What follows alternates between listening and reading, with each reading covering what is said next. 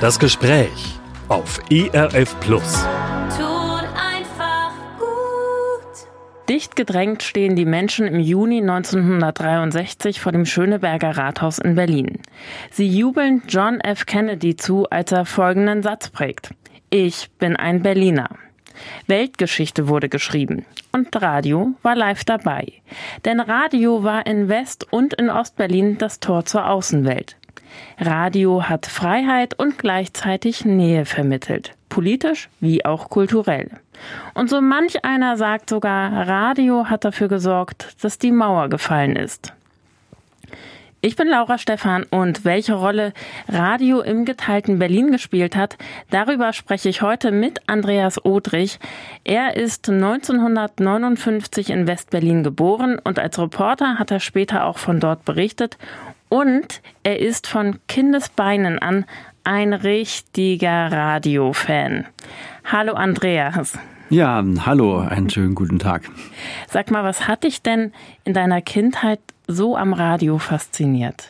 Na, aus diesem Radio kam tatsächlich alles. Du hast es eben gesagt, das war das Tor zur Welt und das auch in West-Berlin. Da kam Musik raus, da gab es Kinderfunk, für mich als Kind natürlich besonders wichtig.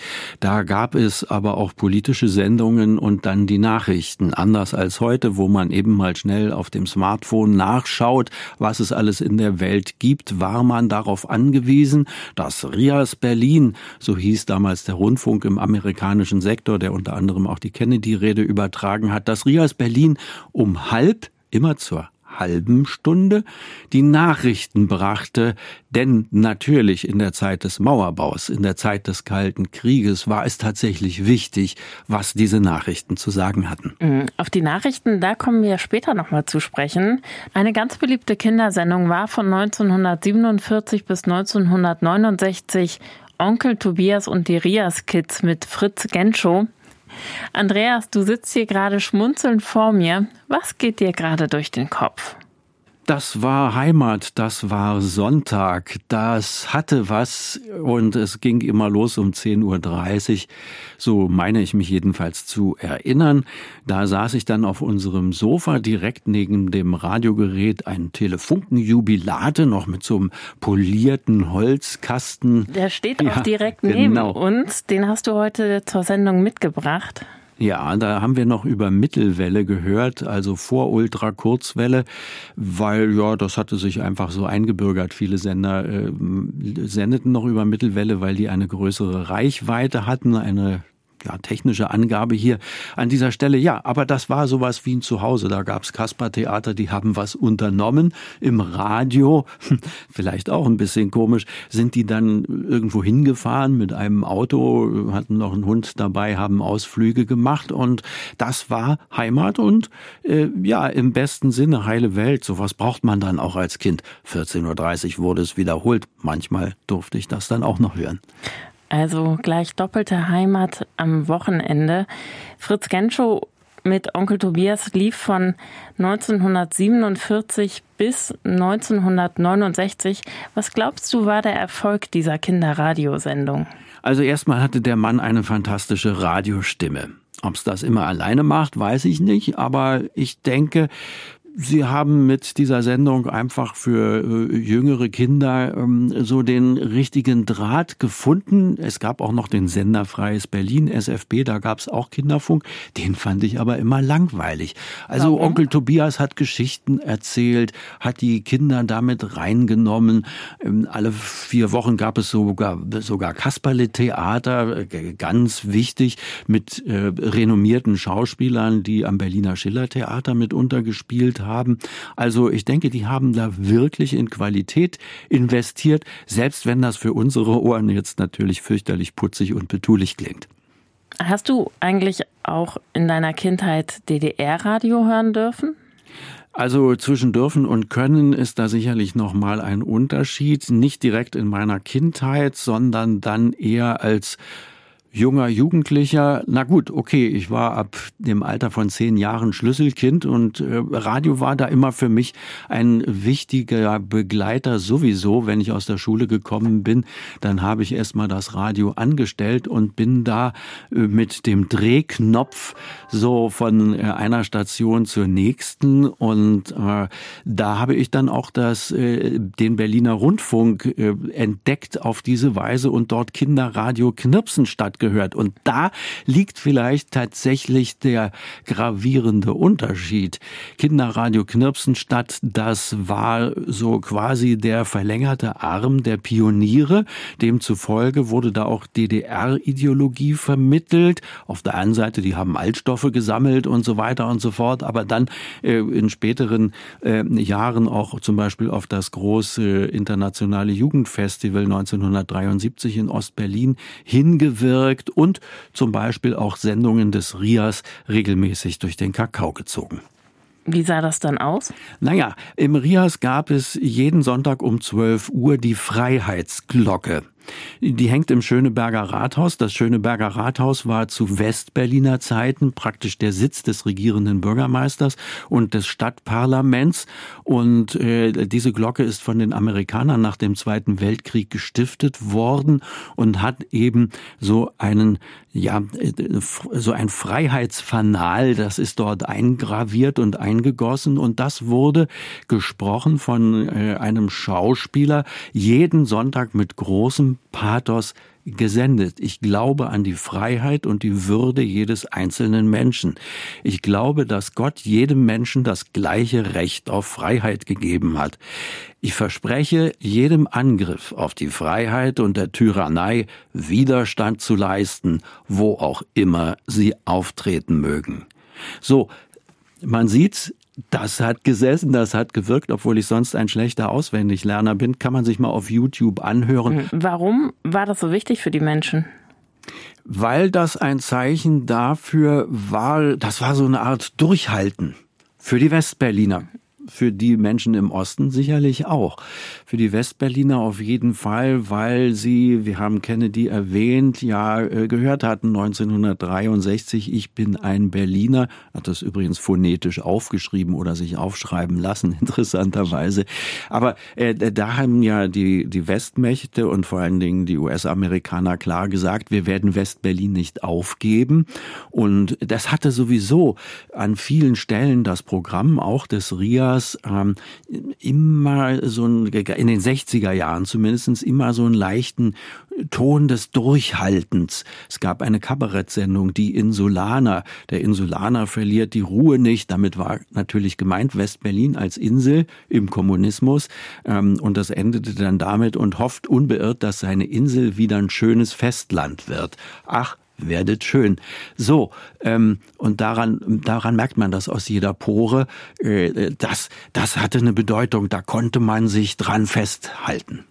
Ich möchte gerne nochmal zurückkommen auf Radio Knirpsenstadt. Wie haben die denn die Freiheitsglocke durch den Kakao gezogen? Oh, naja, das geht ganz einfach. Da hat da einer gerufen, ja, ja, und dann kommt immer im Rias, woher sie das wussten, eigentlich hätte man das ja gar nicht hören dürfen, äh, immer bim bam, bim bam, hä, hä, hä, Freiheit. So in dem Stil tatsächlich. Aber ist also, das nicht kindisch?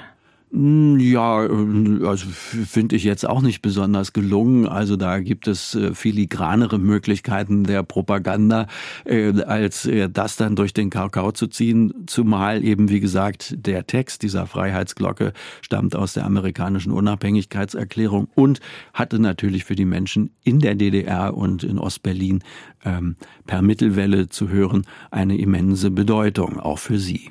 Hm. Es läuft ja noch heute beim Deutschlandfunk jeden Sonntag 11.59 Uhr. Hat das auch heute noch eine Bedeutung? Na, das müsste man eigentlich die jüngeren Generationen fragen. Ich erinnere mich in diesem Zusammenhang natürlich sofort daran. Ich weiß, dass das eine Reminiszenz an Rias Berlin ist, an diese Zeit, weil der Deutschlandfunk Kultur, der befindet sich in den ehemaligen Gebäuden des RIAS am Hans-Rosenthal-Platz in Schöneberg und da kriegt das natürlich dann noch ein besonderes Gepräge. Und Hans Rosenthal war der erste Jude als Radiomoderator, zumindest der erste Bekannte. Ja, aber das wurde jetzt auch nicht unbedingt, zumindest nicht für mich als Kind oder Jugendlicher, nachher dann schon, ja, weil darüber berichtet wurde, aber gar nicht deutlich. Vielleicht ist das politischer, als man denkt, wenn ein Hans Rosenthal im Rias, zunächst über Radio, später natürlich dann Fernsehen, Dali Dali ist legendär, wenn der fröhliche, gekonnte Unterhaltung liefert als Jude in Deutschland und bewusst gesagt hat, mich haben Menschen versteckt, ich bin deshalb geblieben, ich werfe den Deutschen per se nichts vor, sondern nur den Nationalsozialisten, dann ist das natürlich ein Zeichen. Genauso war es ein Zeichen, auch unvergesslich, immer am Freitag um 18 Uhr wurde die Sabbatfeier im Radio übertragen über Rias Berlin. Das weißt du natürlich als Kind nicht, was das für eine Vorgeschichte hat, aber es wurde deutlich gemacht, es gehört dazu. Ähm, und auch der äh, Vorsitzende des, des, Zentralrats der Juden, Heinz Galinski, hatte regelmäßig äh, dort die Möglichkeit, äh, Dinge vorzutragen und zu äußern. Also da wurde schon sehr dran gearbeitet, dass man irgendwie versucht, einen Neuanfang und eine Selbstverständlichkeit auch mit jüdischem Leben in der Stadt hinzubekommen. Denkst du, Radio hat das geschafft? Da kann man sich sicherlich ähm, eine ganze Menge Gedanken drüber machen und eine Doktorarbeit schreiben. Ich würde mal sagen, ja, in gewisser Weise, weil wenn du so eine Normalität herstellst, wie eben beschrieben, dann geht das ja irgendwie ins Blut, ins Selbstverständliche. Also für mich war das selbstverständlich. Und dann erst natürlich im Laufe der Zeit, je älter ich wurde, kamen ja auch dann äh, die ganzen Berichte und, und Dinge über den Nationalsozialismus rutschten mir ins Bewusstsein. Inwieweit das in den 60er Jahren eine Rolle gespielt hat im Radioprogramm, das vermag ich aus der Sicht eines kindlichen Hörers hier äh, nicht zu sagen und zu ermitteln. Du bist dann ja auch älter geworden, hast in deiner Jugend unter anderem Jugendsendungen wie Treffpunkt Rias 2 gehört oder aber auch Reportagen von Hausbesetzungen. Glaubst du, dass Radio auch mitgeholfen hat, die Schrecken des Nationalsozialismus aufzuarbeiten? Da würde ich gerne noch mal nachforschen. Ähm, da war das Radio sicherlich nicht unbedingt besser oder schlechter als die Gesamtsituation in der Bundesrepublik Deutschland, äh, respektive in der äh, DDR. Das heißt ja, also die DDR hat sich grundsätzlich als antifaschistisch verstanden und äh, hat praktisch suggeriert, dass alle Faschisten im Westen sitzen, um da auch ein entsprechendes Feindbild aufzubauen. Die Mauer wurde ja auch als antifaschistischer Schutzwall deklariert. Das kam natürlich in den Radiosendungen. Ähm, und im Westen weiß man ja, dass die Aufarbeitung zum Teil stattgefunden hat, zum Teil aber auch sehr schleppend und äh, Nationalsozialisten, ehemalige, sich auch irgendwie in den Regierungskreisen in Bonn wiedergefunden haben. Rias Radio im amerikanischen Sektor war der meistgehörte Sender im amerikanischen, aber auch im sowjetischen Sektor in Berlin. Mal ganz grob zusammengefasst, wofür stand denn der Sender? Der Sender war tatsächlich dafür geschaffen worden, als Gegenstück äh, zur, zum DDR-Rundfunk, der dann eben ja staatlich kontrolliert und nicht mehr frei war, äh, sollte die westliche Welt, die freie westliche Welt repräsentieren. Stichwort Freiheitsglocke mit allem, was auch dazugehört. Äh, Big Band, Swing etc., Rock'n'Roll, das wurde ja auch gerne von den Leuten im Osten gehört. Und sollte eigentlich darauf hinwirken und mit dazu beitragen, dass eines Tages, nachdem die Mauer gebaut wurde, diese dann auch wieder fällt und Deutschland wieder vereinigt wird. Und deshalb hat rein politisch der RIAS, Rundfunk im amerikanischen Sektor, seine Funktion verloren in dem Moment, wo die Wiedervereinigung vollzogen wurde. 1990 am 3. Oktober. Und äh, so ist er ja dann als RIAS auch aufgelöst worden. RIAS 2, die Jugendwelle, wurde ein Privatsender und RIAS 1 wurde zusammengelegt äh, mit Radio DDR zu einem neuen Kulturfunk. Ja, äh, genau. Also äh, daran kann man sozusagen diese Geschichte sehr gut ablesen. Hat sich das Programm des RIAS unterschieden von dem Programm der westdeutschen Radiosender? Sicherlich, weil er eben diese spezielle Funktion hatte. Die hatten auch journalistisch die Aufgabe, die Dinge immer herauszuarbeiten und zu erklären. Es gab die sogenannte Zeitschriftenschau. Da wurde im Grunde genommen naja, vorgelesen klingt jetzt so, so ein bisschen hemdsärmelig und betulich, sondern da wurden Zeitschriftenartikel präsentiert äh, von ja von Stern, äh, Spiegel, was auch immer, weil die Menschen in der DDR dies alles ja nicht lesen konnten. Ähnlich wie die Presseschau heute.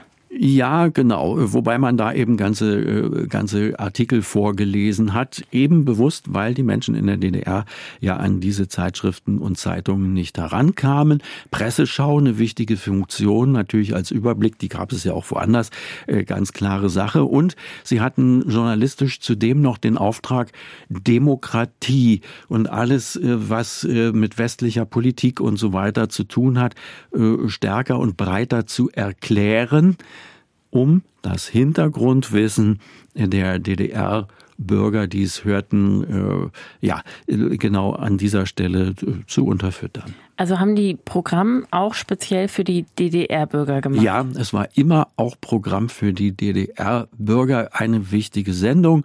Melodien und Grüße zwischen Ost und West, die hatte auch eine zentrale Funktion und dass da jedes Mal die kam um 14 Uhr, äh, dass da am Sonntag, dass da jedes Mal der Gefangenenchor von Nabucco gespielt wurde, ist natürlich auch kein Zufall. Entweder war es eh im Programm drin oder die Leute haben es sich gewünscht, weil diese Teilung die deutsche Teilung in Berlin natürlich für die Menschen äußerst schmerzhaft war. Die Mauer wurde 61 gebaut, da kam niemand mehr hin und her. Und erst 1964 gab es das sogenannte erste Passierscheinabkommen. Da durften Westberliner zu Weihnachten ihre Verwandten und Freunde im Osten besuchen. Und das war natürlich alles hoch emotional, wurde selbstverständlich auch von Rias Reportern begleitet. Gab es denn auch Wünsche in den Osten oder Wünsche aus dem Osten? Natürlich gab es auch Wünsche aus dem Osten. Das war für die Leute dann wieder schwieriger. Die mussten eine Postkarte schreiben. Dazu hat der Rias äh, regelmäßig Adressen herausgegeben, sogenannte Privatadressen, die waren natürlich fingiert, das waren keine echten Privatadressen, aber man konnte eben nicht sagen, schreiben Sie an den an Rias Berlin, Kufsteiner Straße 69, das ging nicht, sondern äh, es gab dann irgendwelche Hilfsadressen, äh, damit die Stasi nicht jeden Brief, der da rausging, sofort als Brief an den Rias identifizierte. Mich würde mal interessieren, inwieweit die das natürlich nicht trotzdem wussten, denn die waren ja nicht doof, es war eine große Gruppe von Menschen in der ehemaligen DDR, die bei der Stasi tätig waren und äh, sicherlich auch diese Adressen mitgeschrieben haben. Es gab für Menschen in der DDR Schwierigkeiten. Schulkinder wurden abgefragt, äh, na, äh, so, was, was habt ihr denn gestern Abend gehört? Und man wusste natürlich, wenn die bestimmte Antworten geben, das konnte nur aus dem Rias stammen, weil es in Radio DDR oder im Berliner Rundfunk nicht zu hören war. Wie wurden denn dann die Grüße in der Sendung vorgelesen? Naja, Gisela grüßt Herbert, Gisela aus, äh, sagen wir mal, Weißensee grüßt Herbert in Steglitz, dann ist schon klar, ne, Weißensee, Ostteil der Stadt, Steglitz, Westteil der Stadt. Und äh, Herbert wusste dann bestimmt, welche Gisela äh, da gegrüßt hat, ob es die Cousine war oder die zwangsweise verflossene Freundin. Hm. Du hast vorhin die Nachrichten angesprochen und da möchte ich jetzt auch nochmal äh, drauf kommen. Nachrichten sind das Tor zur Welt. Um halb wurde immer an den Rundfunkempfangsgeräten gesessen und gespannt dem Nachrichtensprecher gelauscht, selbst im Urlaub in der Lüneburger Heide. Warum waren die Nachrichten für die Westberliner so existenziell wichtig? Kalter Krieg, man kann es sich ausrechnen, dieser, dieser, dieser Eindruck, irgendwann kommen die Russen, wie es dann immer hieß, dann doch ähm, der war immer sehr stark. Die haben auch dafür gesorgt, im Kalten Krieg äh, immer wieder auch Ängste zu schüren. Auch gerade bei den Westberlinern. Da denke ich an sogenannte Überschallflüge über das Stadtgebiet. Das gibt ja einen riesigen Knall. Das kann sogar mal Fensterscheiben zum Bersten bringen, zumindest von Altbauten damals. Also man lebte schon immer unter so einer Bedrohung. Und wenn man dann in die Lüneburger Heide fuhr, musste man ja im Transit durch die DDR. Bis 1972 vor dem Transitabkommen war es noch so, dass man willkürlich mehrere Stunden vor der Grenze warten musste, Menschen willkürlich gefilzt wurden, ganze Autos auseinandergenommen wurden und äh, die Sperranlagen waren ja erheblich riesig. Das wirkte alles sehr bedrohlich, das sollte Menschen einschüchtern, das ist zum Teil auch gelungen. Und dann ist man über die DDR-Autobahn rüber nach Helmstedt, wo die gleiche Prozedur nochmal auf DDR-Seite auf rückwärts äh, vonstatten ging. Und dadurch hatte das eine immense Bedeutung. Politische Nachrichten, Nachrichten über die Großwetterlage waren wichtig und so habe ich zum Beispiel auch als Kind den Einmarsch der Warschauer Pakt äh, Streitkräfte in Prag sozusagen live am Radio miterlebt und natürlich auch äh, die Sorgenfalten und die gedrückte Stimmung, die dann mitten im Urlaub in der äh, Privatpension in der Lüneburger Heide herrschte. Hm. Ähm, das klingt für mich alles so ein bisschen, als ob ihr eingesperrt gewesen seid in West-Berlin. Was für ein Gefühl hattest du damals? Hast du dich eingesperrt gefühlt? Nein und ja, ja und nein. Es ist eine absolut ambivalente Situation gewesen. West-Berlin ist ja groß. Und da ist es ganz normal. Also angenommen, du kommst aus Hamburg, ne? wenn ich mich mhm. richtig erinnere, wenn du da von einem Stadtteil in den anderen fährst und angenommen Hamburg oder auch nur ein Teil davon wäre eingemauert, dann würdest du im täglichen Leben nicht unbedingt etwas davon merken. Deshalb gab es die schizophrene Situation, dass du Westberliner gefragt hast, gerade meine Generation und Leute, die noch jünger waren, äh, äh wie ist denn das so mit der Mauer? Und die sie gesagt haben, wieso, welche Mauer? So, ähm, äh, das ist schon das Verrückte. Äh, die gedrückte Stimmung, die lag trotzdem so wie so ein, so ein Bleimantel über der Stadt. Wie kann ich mir die vorstellen, die gedrückte Stimmung? Man kann es, ja, man kann es gar nicht so mit, ich kann es für mich selber aus der Kinderperspektive daran deutlich machen, dass die Sonntage immer irgendwie etwas Gedämpftes und Belastetes hatten.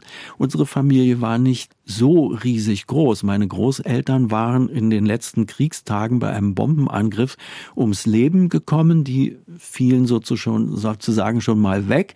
Äh, anderer Teil der Familie, der im Westen war, hat sich dann äh, so versucht, einigermaßen regelmäßig zu treffen. Wieder von Tante und Onkel, da lebte die ganze Verwandtschaft in der DDR, Leipzig und äh, Erzgebirge.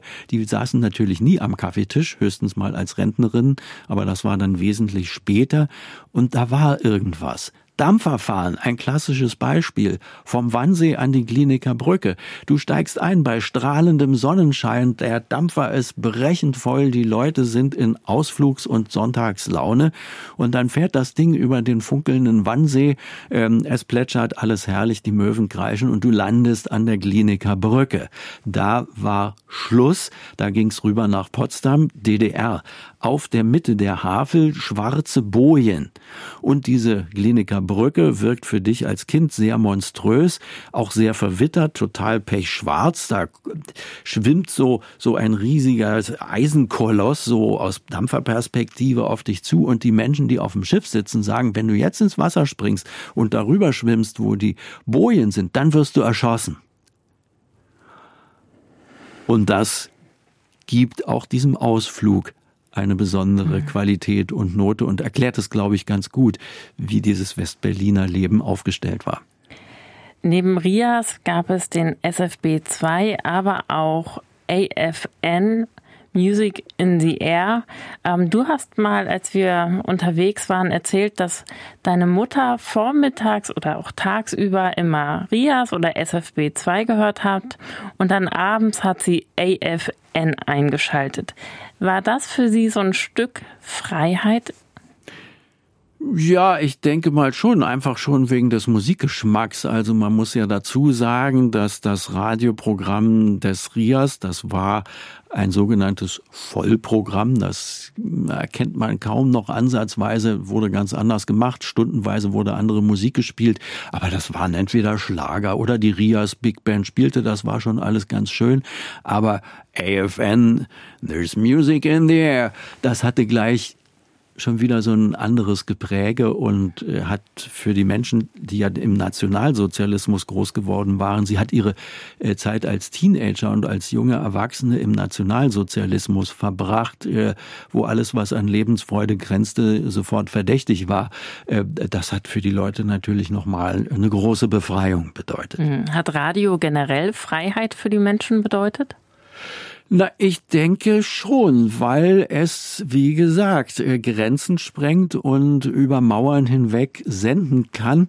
Und das macht doch wirklich etwas aus. Ist ja auch die Geschichte des ERF, Evangeliumsrundfunk, für die Menschen in der DDR in besonderer Weise sehr, sehr wichtig und sehr, sehr einprägsam. Gottes Wort ungefiltert, äh, unzensiert, das hat schon was ausgemacht. Und man weiß ja, dass Menschen ganze Andachten mitgeschrieben haben oder morgens, äh, wenn sie äh, die Morgenmelodie des äh, Evangeliumsrundfunks hörten, gab es extra Programmhinweise, damit die wussten, was tagsüber auf sie zukommt. Welche Rolle hat denn Radio für dich und für deinen christlichen Glauben gespielt? Also christliche Verkündigung im RIAS oder im SFB habe ich höchstens dadurch erlebt, dass es das Wort zum Tag gegeben hat oder wie immer es dann im Einzelnen hieß. Wichtig, wie gesagt, prägend, ohne dass ich das so einordnen konnte als Kind, die, die Sabbatfeier am, äh, Sam, äh, pardon, am Freitag um äh, 18 Uhr. Ähm, ich habe das dann eher später äh, gemerkt nochmal, dass ich, als ich dann ERF-Mitarbeiter geworden bin äh, in der Redaktion des Evangeliumsrundfunks, welche immense Bedeutung es doch hat, äh, am Glauben festzuhalten, in Christus Freiheit zu erleben und nicht Indoktrination, auch wenn Kritiker von außen sagen würden, naja, Kirche indoktriniert doch die ganze Zeit, ist doch auch bloß eine Ideologie, aber äh, gelebter, befreiter Glaube in Christus ruhend, äh, das hat wirklich auch Sprengkraft. Und das habe ich dann immer wieder an den Reaktionen gesehen von Menschen, gerade aus der DDR. Was waren das für Reaktionen? Naja, die zeigten sich dankbar. Auch die mussten ja irgendwie auf Umwege schreiben. Der ERF hatte auch so Hilfsadressen. Da wurde an Eva Rund geschrieben. Zum Beispiel die Wetzlarer Post wusste Bescheid, an wen diese Briefe zu richten waren oder auch sonst an solcherlei Hilfsadressen, wo das dann einfach zum Ausdruck kam. Ohne euch beziehungsweise das, was ihr sendet, könnte ich nicht überleben. Das ist mir Lebenselixier. Das hält mich bei dem, was ich brauche. Ähm, die DDR-Regierung hat bei RIAS, aber auch bei SFB2 immer mal wieder ein paar Störsender durchgeschickt. Hatte der ERF auch Störsender? Na, sagen wir mal so, der Empfang über Mittelwelle, wie erklärt man das am besten? Der war mit viel Rauschen, Surren, Pfeifen und Zischen verbunden. Insofern war es ohnehin schwierig, den zu empfangen. Da musste man nicht mehr groß stören. Bei UKW war das anders. Das war quasi glasklarer Empfang, kennt man bis heute. Ähm, so ähnlich wie bei DAB ja auch, das völlig ungestört rüberkommt. Ich habe ja dann später für den ERF bei einem Berliner oder einem der ersten Berliner Privatsender gearbeitet, Radio 100,6 und der hatte sich wiederum, weil der Rias in deren Augen zu abgeflacht war, was die deutsche Teilung anbelangte und äh, sozusagen die Überwindung des Mauerbaus, der hatte dann natürlich auch Nachrichten, hat sich viel dann beschäftigt in Zeiten der friedlichen Revolution, auch mit dem, was die Bürgerrechtler auf die Beine gestellt wurden. Und da gab es tatsächlich äh, Störsender, die dann mit Knattern und Pfeifen die Nachrichten von Radio 100,6 überlagert haben. Eine entsprechende Meldung der Berliner Abendschau des SFB hat man lange auf YouTube gefunden. Die sitzt da mit riesigen Schulter, Schulterpolstern, die äh, Moderatorin und berichtet das dann. Das kann man sich da noch angucken. Mhm.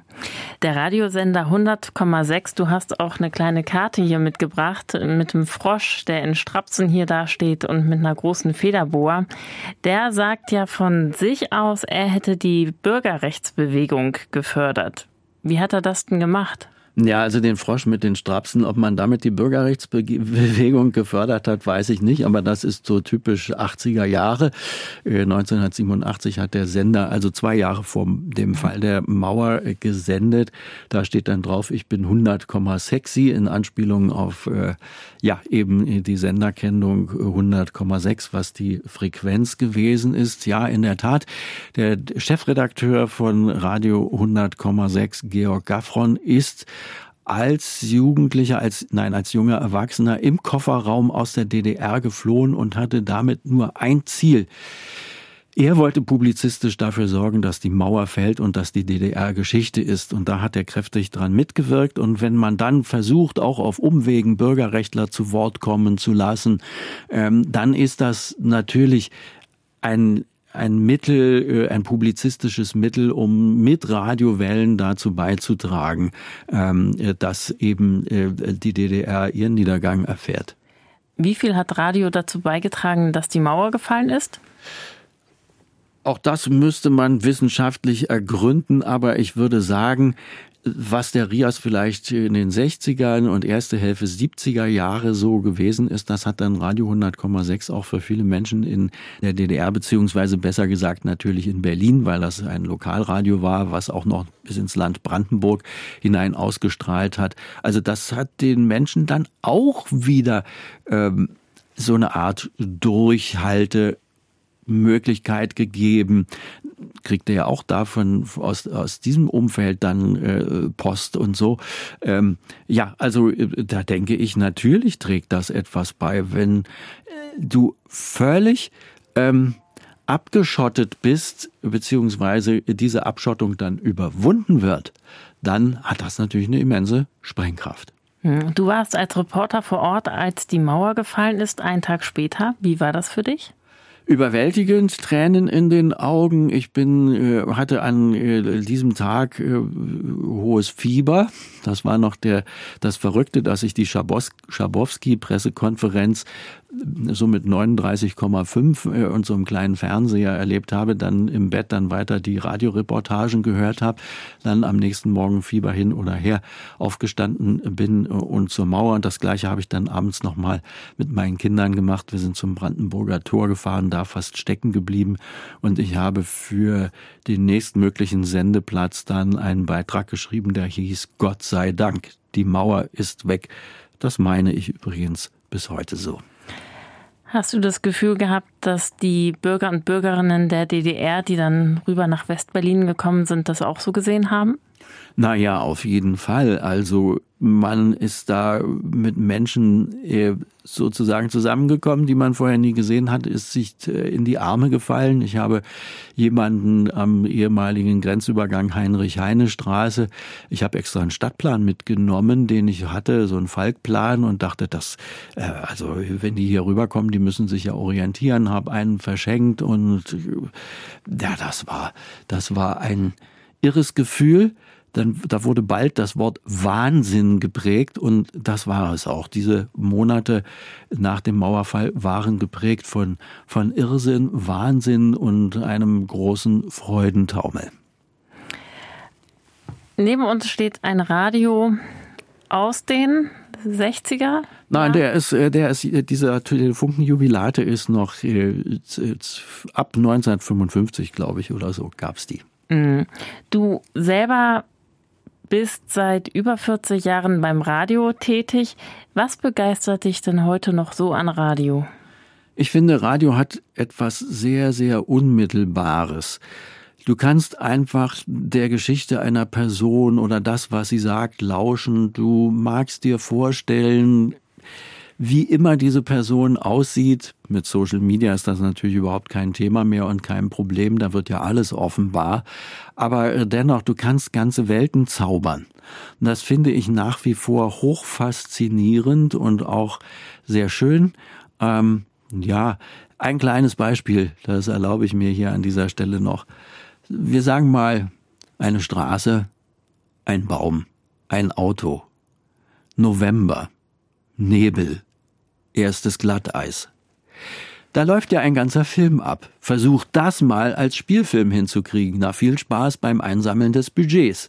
Und wie stümperhaft das dann manchmal aussehen kann, äh, das, das weiß man ja und wie unglaubwürdig. Also ähm, da, das ist schon mal eine ganz fantastische Sache. Und dann ist es natürlich ein täglicher Begleiter. Ich liebe Live-Radio, wo die Leute wirklich die Menschen durch den Tag begleiten, wo ich weiß, und das sagt auch jede Studie über Radio, die Person, die jetzt hinter dem Mikrofon sitzt, die hat das gleiche Problem heute Morgen mit dem Aufstehen gehabt, die muss jetzt auch irgendwie durch den Tag kommen und so weiter und so fort. Die mag die Musik oder jene, wie auch immer, ähm, das schweißt zusammen und ist Begleiter durch den Tag. Heutzutage kann man mit künstlicher Intelligenz ein ganzes Radioprogramm machen. Na, vielen Dank, sehr steril. Ich würde sagen, das lasse ich dann meinen Laptop hören und gehe in der Zeit nach draußen. Aber ich selbst brauche es nicht. Und damit kommen wir auch schon zu meiner letzten Frage. Radio wird ja seit Jahren tot gesagt. Du hast es gerade schon angesprochen. Gerade laufen Debatten, ob die künstliche Intelligenz bald das Radio ganz alleine bespielt. Wie gelingt es denn, dass Radio auch in den, sage ich mal, nächsten 50 Jahren noch Weltgeschichte schreibt? Das ist der Live-Charakter, dann, wenn Menschen wirklich live hinter dem Mikrofon sitzen. Das Radio nimmt dir auch in gewisser Weise ein Stück Arbeit ab. Wenn es ein guter Sender ist, dann legt er sehr viel Wert auf Musik und da gibt es einige. Die stellen dir eine neue Produktion vor, äh, eine neue Band, eine neue Gruppe. Äh, das gibt dir eine Anregung. Äh, wenn sie klug sind, dann, dann geben sie auch sonst viele Einblicke in das, was mich interessiert. Und eben, wie gesagt, dieses Unmittelbare, das wird man nicht wegkriegen. Ich meine, es gibt es gibt sozusagen Retrowellen, wo, wo sich Leute anfangen, Schallplatten zu kaufen. Das kommt ja nicht von ungefähr. Immer nur alles aus dem Smartphone. Hm, da kommt man ins Fragen. Und so sehe ich das beim Radio auch. Künstliche Intelligenz kann ganz klar einen Verkehrshinweis geben. Das muss vielleicht keiner sprechen. Aber selbst da ist es schade. Man könnte im Unterhaltungsradio auch da so viel machen. Man braucht bloß Fantasie und man darf es nicht einfach nur verwalten und unter Kommerzaspekten abhaken. Das macht doch Lust auf mehr Radio hören und wir dürfen gespannt bleiben, was es noch so im Radio zu hören gibt. Danke, Andreas, dass du heute mein Gast warst. Welchen Stellenwert Radio hören im geteilten Berlin hat, darüber habe ich heute mit Andreas Otrich gesprochen und weitere Informationen zu Andreas Otrich und rund um das Thema Radio finden Sie in der ERF Plus App und auf erfplus.de und dort können Sie die Sendung dann auch nochmal in aller Ruhe nachhören. Mein Name ist Laura Stephan aus der ERF Plus Redaktion. Tschüss und bis bald. Das war ERF Plus, das Gespräch. Weitere Informationen sowie den Download zu dieser Sendung finden Sie in unserer Audiothek unter erfplus.de. ERF Plus.